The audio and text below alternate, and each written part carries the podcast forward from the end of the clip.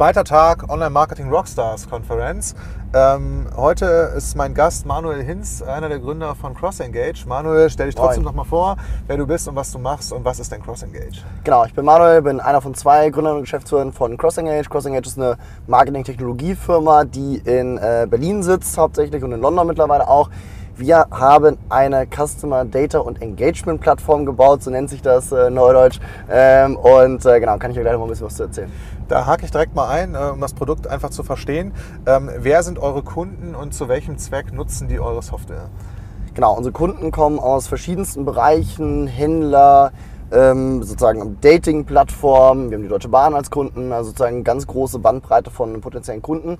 Alle kann man sagen, die äh, größere Mengen von ähm, Endkunden haben irgendwie. Also weniger im B2B-Bereich, da gibt es auch die ersten, die da jetzt kommen, aber sozusagen am Anfang natürlich noch sehr stark im B2C-Bereich eher oder B2C-ähnliche Bereiche, sag ich ja. mal, ähm, gewesen. Und ähm, genau, das sind unsere Kunden und die nutzen uns, um über alle Marketingkanäle hinweg ihre Kommunikation mit den Kunden besser zu gestalten und Kommunikation zu gestalten. Du hast gerade zwei Begriffe gebraucht, und zwar einmal äh, Customer Data Plattform und Customer Engagement Plattform. Ähm, so, also laienhaft beschrieben, die Customer Engagement Plattform äh, stellt sicher, dass ich ähm, äh, mit meinen Kunden kommunizieren kann über verschiedene Kanäle, also mhm. Nachrichten, Content, Inhalte an meine Kunden rausbringe über E-Mail, über Push-Notifications in den Browser, über Push-Notifications mhm. in ähm, was weiß ich, in, in Facebook Messenger oder, oder sonst irgendwo hin. Mhm. Ähm, und die, die Customer Data Plattform ähm, ist im Prinzip so ein, ein, ein Layer, ein, äh, ja, keine Middleware, also muss, da musst du mir jetzt mal helfen. Genau, die ist die, die, ist die technische die Grundlage eigentlich dafür, um das überhaupt machen zu können. Also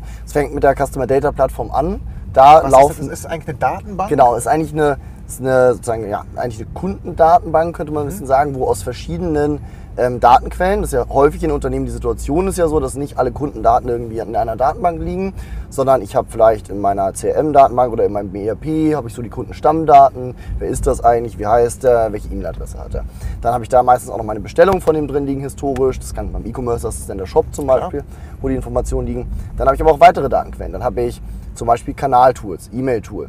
Ich will ja auch wissen, reagiert er eigentlich auf meine E-Mails? Öffnet er die, klickt die? Sind auch wieder der Kundendaten, liegen aber in einer anderen Datenbank. Dann habe ich meinen Kundenservice wo der sich meldet, per Telefon oder per E-Mail. Auch wieder Kundendaten, die aber nicht im ERP zum Beispiel liegen. Also sozusagen, so habe ich in jedem Unternehmen, und das geht von, ich sag mal, so drei, vier, fünf, sechs Datenquellen, bis hin zu letzten hatte ich einen Kunde, der sagt, ich habe 80 Datenquellen, ähm, gibt es sozusagen äh, Situationen in Unternehmen, wo Kunden- und Nutzerdaten erstmal nicht an einem Ort sind, sondern verteilt sind über verschiedene Datensilos. Und dann ist der erste Ansatz, die in der Customer Data Plattform zusammenzuführen um wirkliche 360-Grad-Kundenprofile zu bilden. Um mal wirklich zu verstehen, was, wer ist das, wie reagiert er mit meiner Marke auch. Und das ist der, das ist der allererste Punkt. Das muss der Kunde aber selbst sicherstellen, dass er mhm. diese Daten zusammenführt und in diese Customer Data Plattform bringt, vor allem die historischen Daten, wenn das überhaupt möglich ist. Und äh, wahrscheinlich habt ihr dann, äh, was weiß ich, sind das irgendwelche JavaScript-Snippets, die, die auf die verschiedenen äh, äh Browser, ähm, äh, App äh, auf die verschiedenen äh, Kundenfrontends draufsetzt, um, um die Sachen dann mitzuschreiben. Ab dem Moment, ähm, wenn ich dann ein Cross-Engage als Tool nutze, werden die Daten dann mitgeschrieben, wenn ich das geschafft habe, meine historischen Daten irgendwie reinzubringen. Und dann, so wie ich das verstanden habe, ist, ist euer Tool oder euer euer Ansatz, ihr seid dann eher ein Kampagnentool. Das heißt, über, euren, über euer. Beides, genau. Also sozusagen zu deiner Frage, wie funktioniert das okay. mit der Datenintegration? Das ist schon so, wir sind da sehr tief integriert. Das heißt sozusagen in die bestehenden, äh, sozusagen in die Bestandssysteme, die es beim Kunden schon gibt, weil natürlich auch regelmäßig neue Daten reinkommen und die auch immer sozusagen dann in der Customer Data Plattform zusammengeführt das werden sollen. Das ist immer hilfreicher für mhm. unsere Zuschauer und Zuhörer, ja. da noch mal Beispiele zu bringen. Also ähm, Daten, die da mitgeschrieben werden, sind wahrscheinlich irgendwie auch klassische Verhaltensdaten vom Browser Exakt. des Kunden. Also, also zum, äh, zum genau wann, hat er sich einge also ja. wann ist der auf meine Webseite gekommen oder auf meine App? Äh, wann, äh, wann hat er sich eingeloggt? Wann, wann hat er sich irgendwie, bleiben wir beim e E-Commerce-Bereich ein bestimmtes Produkt angeguckt, hat das in den Warenkorb gelegt, ja oder nein? Exakt. Äh, hat er sich ein Produkt mal häufiger ja. angeguckt. Ähm, die, diese Art, genau. diese Art. Genau, also das sind, genau, das sind, in der Regel sind das so, ich sag mal, ein bisschen statischere Daten. Wer ist der Kunde eigentlich mit seinen Attributen, so E-Mail-Adressen und so, was sich nicht so häufig ändert. Und dann sind es genau diese anderen Daten, die du eben genannt hast, so das die Events. nur, wenn der eingeloggt ist, ne? Also auch genau, natürlich, genau. Wenn, das, wenn der Kunde bekannt Cookie, ist. 30 Tage oder 180 Tage lang äh, könnt ihr, habt ihr mehrere Identifikatoren. Genau. Äh, Auch spannendes Thema, genau. Du hast natürlich für jeden Kunden unterschiedliche genau, Identifikatoren sozusagen. Das kann, fängt vom Cookie an, da ist er noch am unbekanntesten, bis hin zu, ich kenne alles von dem mit E-Mail-Adresse, Telefonnummer, Ja, Device-IDs und so weiter. Und, aber die Welt, es gibt halt häufig eine große Welt dazwischen. Ne? Meistens fängt es mit einem Cookie an, dann meldet er sich mal für mein Newsletter an. Dann habe ich einen Cookie und eine E-Mail-Adresse und so weiter. Und je mehr er Kunde bei mir auch wird, desto mehr Informationen sammle ich meistens von ihm. Genau. Okay, spannend. So haben wir jetzt mal so ein bisschen das Produkt erklärt. Wie ist äh, euer Geschäftsmodell aufgebaut? Ähm, ist das ein äh, Lizenzmodell oder ist das ein Software-as-a-Service-Modell? Oder, oder Genau, ist ein äh, Software-as-a-Service-Modell. Also sozusagen, ähm, genau, Kunden zahlen monatliche Gebühren, basierend darauf, wie groß ist die Datenmenge, die sie zu uns rein äh, Ist das dann die Anzahl der. Kunden oder die Anzahl der, Nee, der Kontaktpunkte? Anzahl der Kontaktpunkte könnte man eher sagen, so Events nennen wir das. Events, alles ist halt ein Event bei uns. Also, Also wenn ich jemand auf die Seite, ist ein eine Event, Seite ich schmeiße besucht, das in den Warenkorb, ist ein Event. ich klicke öffne die E-Mail, genau, ich äh, rufe im Callcenter an. Das sind immer Events bei uns vom, vom Datenthema her. Und dann sind das Millionen oder Milliarden Events, die ich im Jahr produziere und bei uns in die Plattform schiebe. Und dann sozusagen, wie lange sollen wir die speichern für den Kunden? Das ist sozusagen auch die Frage. Okay, also ihr seid im Prinzip eine Cloud-Anwendung äh, und, und, und ihr zahlt ja quasi auch an irgendwen, wo das auch immer gehostet sein mag. Amazon. Äh, Gerade nicht Amazon, Okay, weil aber- wir halt auch mit eher größeren Unternehmen arbeiten. Äh, genau, haben wir in Frankfurt eigene sozusagen Server in einem Datencenter, äh, im Rechenzentrum, äh, weil, haben uns bewusst gegen die großen Cloud-Anbieter entschieden, weil das, äh, wir haben ja schon, also ihr seid ja auch in Deutschland primär in unterwegs. Deutschland, genau in Europa, Okay. so, wo wir auch schon Kunden in den USA haben, aber gerade so für die mittelgroßen bis großen Unternehmen ist das Thema, wo liegen meine Kundendaten? Und wir haben ja wirklich, wir haben ja nicht nur Cookie-Daten, wir haben ja meistens äh, sozusagen sehr umfangreiche Kundendaten Standard- unserer und Kunden. Verhaltensdaten. Genau, allem, ne? und da, gerade bei so einem Thema, ist es für, die, für unsere Kunden natürlich extrem wichtig zu wissen, wo liegen die Daten, ist das alles sicher, sind auch E-Privacy zertifiziert, was das Thema Datenschutz angeht zum Beispiel, das ist für unsere Kunden ein großes Also Thema. letzten Endes ist die Datenmenge, die ihr für einen Kunden speichert und der Zeitraum dieser Datenmenge äh, ausschlaggebend für den Preis, Genau. den Kunden für, für, Exakt. für das Produkt bezahlt an euch. Okay. Ähm, wie sind so eure Kunden strukturiert? Die, du hast eben gesagt, die kommen eher aus dem B2C-Bereich ähm, ähm, und weniger aus dem B2B-Bereich. Und wie weit sind die in der ähm, Digitalentwicklung irgendwie? Also ja, was, was den Bereich äh, E-Commerce, Online-Marketing angeht. Mhm. Genau, das sind in der Regel Unternehmen, die in den Marketingkanälen schon aktiv sind. Das heißt, die haben schon mal E-Mail-Marketing gemacht, haben da vielleicht auch schon mal einen gewissen Reifegrad erreicht. Also ganz großes Thema ist so Reifegrad. So, wenn ich noch nie was gemacht habe, dann kann ich erstmal im E-Mail-Marketing-Kanal anfangen, überhaupt was zu machen. Ne? Wenn ich da aber an den Punkt komme, dass ich sage, Mensch, wir machen jetzt was in E-Mail, wir machen ein bisschen was mit Facebook Custom Audiences, wir personalisieren unsere Website schon, dann kommt langsam der Punkt, wo man sagt, eigentlich muss ich das doch aufeinander abstimmen. Und dann ist ein guter Zeitpunkt zu sagen, so, jetzt gucke ich mir mal das Thema an, Customer Data Plattform.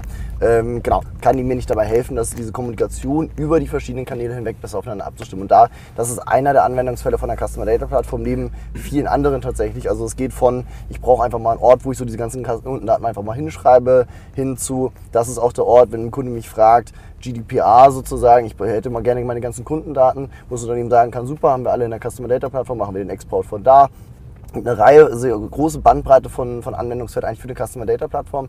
Aber wenn man über den Marketingbereich spricht, ist es auch genau dieses Thema zu verstehen oder sozusagen zu entscheiden auf Basis der Daten, welcher Kunde soll eigentlich welche Kampagne über welchen Kanal zu welchem Zeitpunkt erhalten und dann die einzelnen Kanaltools anzubinden für die Auslieferung der Nachrichten.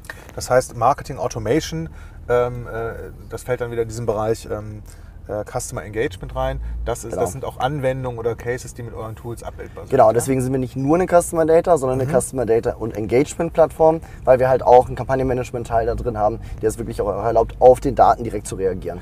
Und das ist dann kanalübergreifendes Kampagnenmanagement. Exakt. Das heißt, ähm, ich kann als Marketer steuern, äh, Kunde A möchte ich gerne auf Basis von Event 1, er ist wieder auf meine Webseite gekommen, möchte ich dem gerne eine Push-Notification schicken, drei Tage später gerne eine E-Mail. Und, und ähm, nochmal irgendwie äh, fünf Stunden später ähm, irgendwie bei Facebook äh, an Exakt, an, an, genau. Also Sequenzen, das ist schon sehr fortgeschritten, das machen noch Okay. gar nicht so viele. Also doch so im, im äh, sozusagen bei Neukunden so Onboarding-Strecken, wo man, wo man sagt, Tag Herzlich 1, Tag willkommen 3, und dann- Tag 7, Tag 14. Das ist schon sehr klassisch. Über verschiedene Kanäle hinweg machen das noch wenige, muss man sagen. Was man aber sieht, was Leute bei, in der Kombination von Kanälen machen, ist ähm, zu sagen, ich sende nicht nur eine E-Mail, sondern äh, das gleiche Segment äh, nutze ich in meinem On-Site-Personalisierungstool, um Ihnen eine passende Botschaft, die auch in der E-Mail gesendet wird, auch auf der Website zu zeigen, wenn er die das nächste Mal besucht.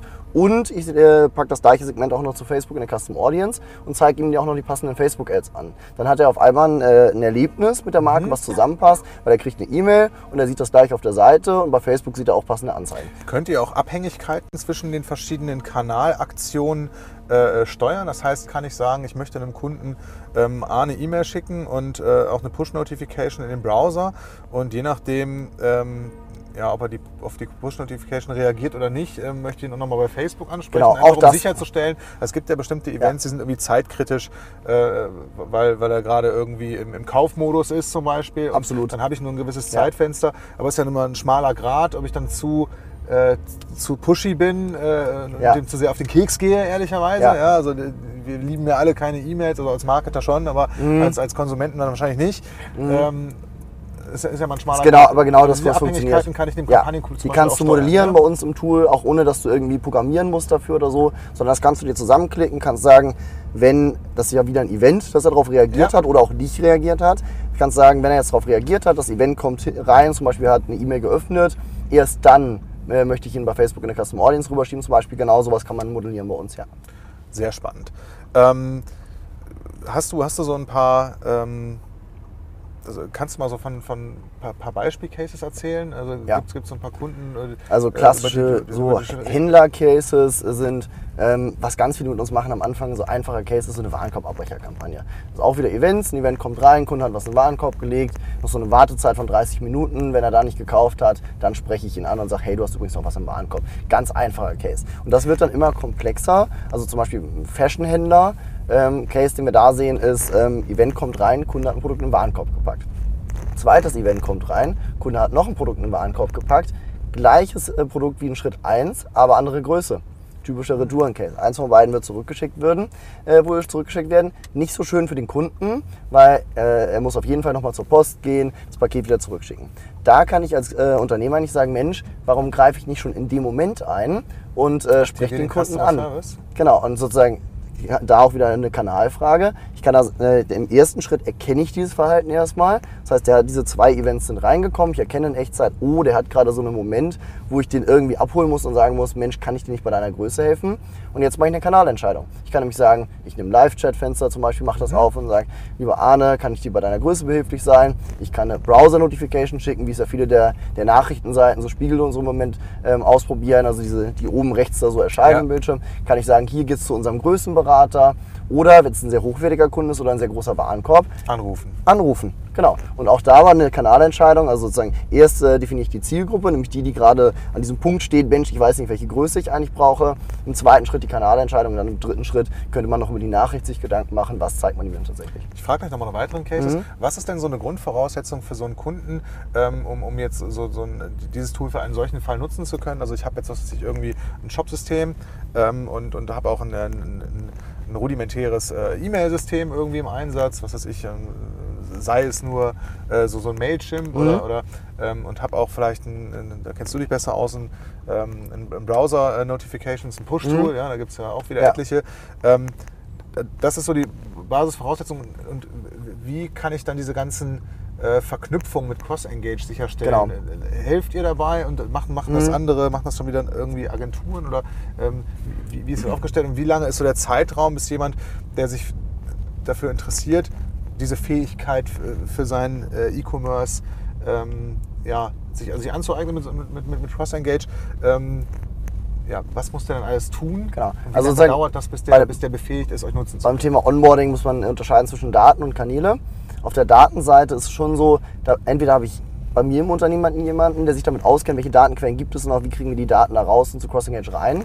Oder wir haben eine Reihe von zertifizierten Partnern, die das auch für Unternehmen machen. Das sehen wir immer mehr, dass intern auch die Ressourcen oder die Kompetenz fehlt. Und dann haben wir aber gute Partner, die sowas auch machen können. Also so klassische Data Warehouse Agenturen, äh, CM-Agenturen, die sich mit solchen Themen gut auskennen. Da habe ich jetzt zumindest ja irgendwie einmal das Shop-Backend, irgendwie Genau. äh, das Shop-Frontend, wo, wo Daten entstehen. muss das die ich da Tracking auf der Seite muss. aufsetzen, genau. Ich bin vielleicht noch den, das Kundenservice-Tool an. Das ist tatsächlich so, genau. Und ähm, auf der anderen Seite habe ich die Kanal-Tools. Da bauen wir Standardintegration. Also in Standard-Tools haben wir Standardintegration. Mailchimp, wie du Okay, gerade sagtest zum Beispiel, genau. Da nimmst du aus deinem Mailchimp-Account den sogenannten also API-Schlüssel, ähm, äh, den, genau, den kopierst du, packst den mal Cross-Engage ins Tool rein und dann ist die Verbindung hergestellt und zwar bidirektional. Das heißt, einmal können wir dann Mailchimp sagen, jetzt bitte Arne folgende Nachrichten, folgendem Inhalt senden. Und Mailchimp meldet auch zurück, ob eine E-Mail geöffnet wurde oder Exakt nicht. Und die das. Daten landen bei euch im Cross-Engage und ihr könnt die direkt für die weiteren Kampagnen Exakt so ist äh, das, ja. Okay. Das heißt, äh, ihr habt wahrscheinlich äh, mittlerweile, wie, wie viele Partner habt ihr mittlerweile angebunden? Wie viele weitere Partner-Tools? Das ist ja wahrscheinlich ein kritisches. Mhm. Ja, äh, zweistellige Anzahl, höhere zweistellige Anzahl von, von Tech-Partnern, mit denen wir da arbeiten. Das wächst aber kontinuierlich. Wir haben ein, äh, ein Entwicklerteam, was sozusagen kontinuierlich weitere Integrationen baut. Das ist sehr getrieben durch die Kunden. Also mit jedem Kunden, mit dem wir anfangen zu arbeiten, schauen wir, was hat er heute im Einsatz. Einige dieser Tools werden wir schon standardmäßig haben. Andere Tools bauen wir dann neue Integrationen und so wächst unsere Basis da quasi immer weiter. Sehr spannend. Mhm. Hast du noch einen, äh, einen weiteren Case, den du mal, den du mal äh, erklären kannst? Toller Case, schon sehr sozusagen sehr weites Thema, wo wir mit, einer, mit einem Hersteller arbeiten, äh, zusammen tatsächlich arbeiten von Küchengeräten. Das äh, Gerät ist leider noch nicht auf dem Markt, deswegen kann ich davon noch nicht äh, so viel erzählen. Aber wenn man sich mal sowas wie Nespresso vorstellt, so eine Kaffeemaschine, so in Ja. die Richtung geht das. Da gibt es also eine Maschine und ähm, da gibt es Kapseln, die man kaufen muss. So, in dem Fall wird es so sein, dass wir einen Online-Shop anbinden werden, einen Offline-Shop anbinden werden, also mit Point-of-Sale-System auch ähm, und eine App, wo man bestellen kann. Also diese Kapseln könnte man sagen. So, das heißt, die ganzen Datenpunkte, wer hat eigentlich was von welcher Sorte, in welcher Menge bestellt, das fließt in die Plattform rein. Jetzt wird spannend, jetzt kommt nämlich auch noch die Maschine dazu, die wird auch Daten in die Plattform senden. Also klassisches IoT-Thema. IoT-Thema, genau. Jedes Mal, wenn die verwendet wird, wird die in ein Event senden, wo sagt, ist verwendet worden und zwar mit welcher Sorte. Die Daten zusammengeführt sind natürlich hervorragend, um zu sagen, um herauszufinden, wann ist eigentlich der richtige Zeitpunkt, dass er nachbestellen muss, kann da extrem gute Kampagnen für Kunden kreieren, die auch wirklich Mehrwert schaffen. Wo er sagt, Mensch, ja, stimmt, hier sind nur noch vier Stück, ich müsste ja mal wieder nachbestellen. So, dann kann man das über die Kanäle machen, unten sozusagen ihm das mitzuteilen, könnte man dann, wenn er die App installiert hat, ihm so eine Mobile Push-Nachricht zum Beispiel senden. Oder in dem Fall das noch schöner, ähm, die Maschine hat tatsächlich auch ein Display, wo ich solche Kampagnen auch dann wieder sozusagen ausspielen kann und sagen, direkt auf dem Display sagen kann, wäre es nicht mal Zeit nachzubestellen. Das geht selbst dahin, dass ich selbst eine Geburtstagskampagne auf diesem Display natürlich ausstellen könnte, sagen könnte, Arne, guten Morgen, herzlichen Glückwunsch zum Geburtstag, klick hier, okay, um dein Geschenk äh, geliefert zu bekommen. Also das sind so neuere, neuere Anwendungsfälle, die wir auch sehen, also selbst mit Herstellern zusammen. Ähm, äh, ganze IoT-Thema, das ist schon sehr neu, sehr weitgehend sozusagen. Das machen jetzt noch nicht so viele, aber das ist so das, wo sich das alles hin entwickelt. Sehr spannend. Ähm, wenn wir, jetzt haben wir leider keinen Flipchart hier, um das mal irgendwie so aufzuzeichnen, aber vielleicht würde ich gerne noch mal so ein bisschen in, in, in die Theorie einsteigen.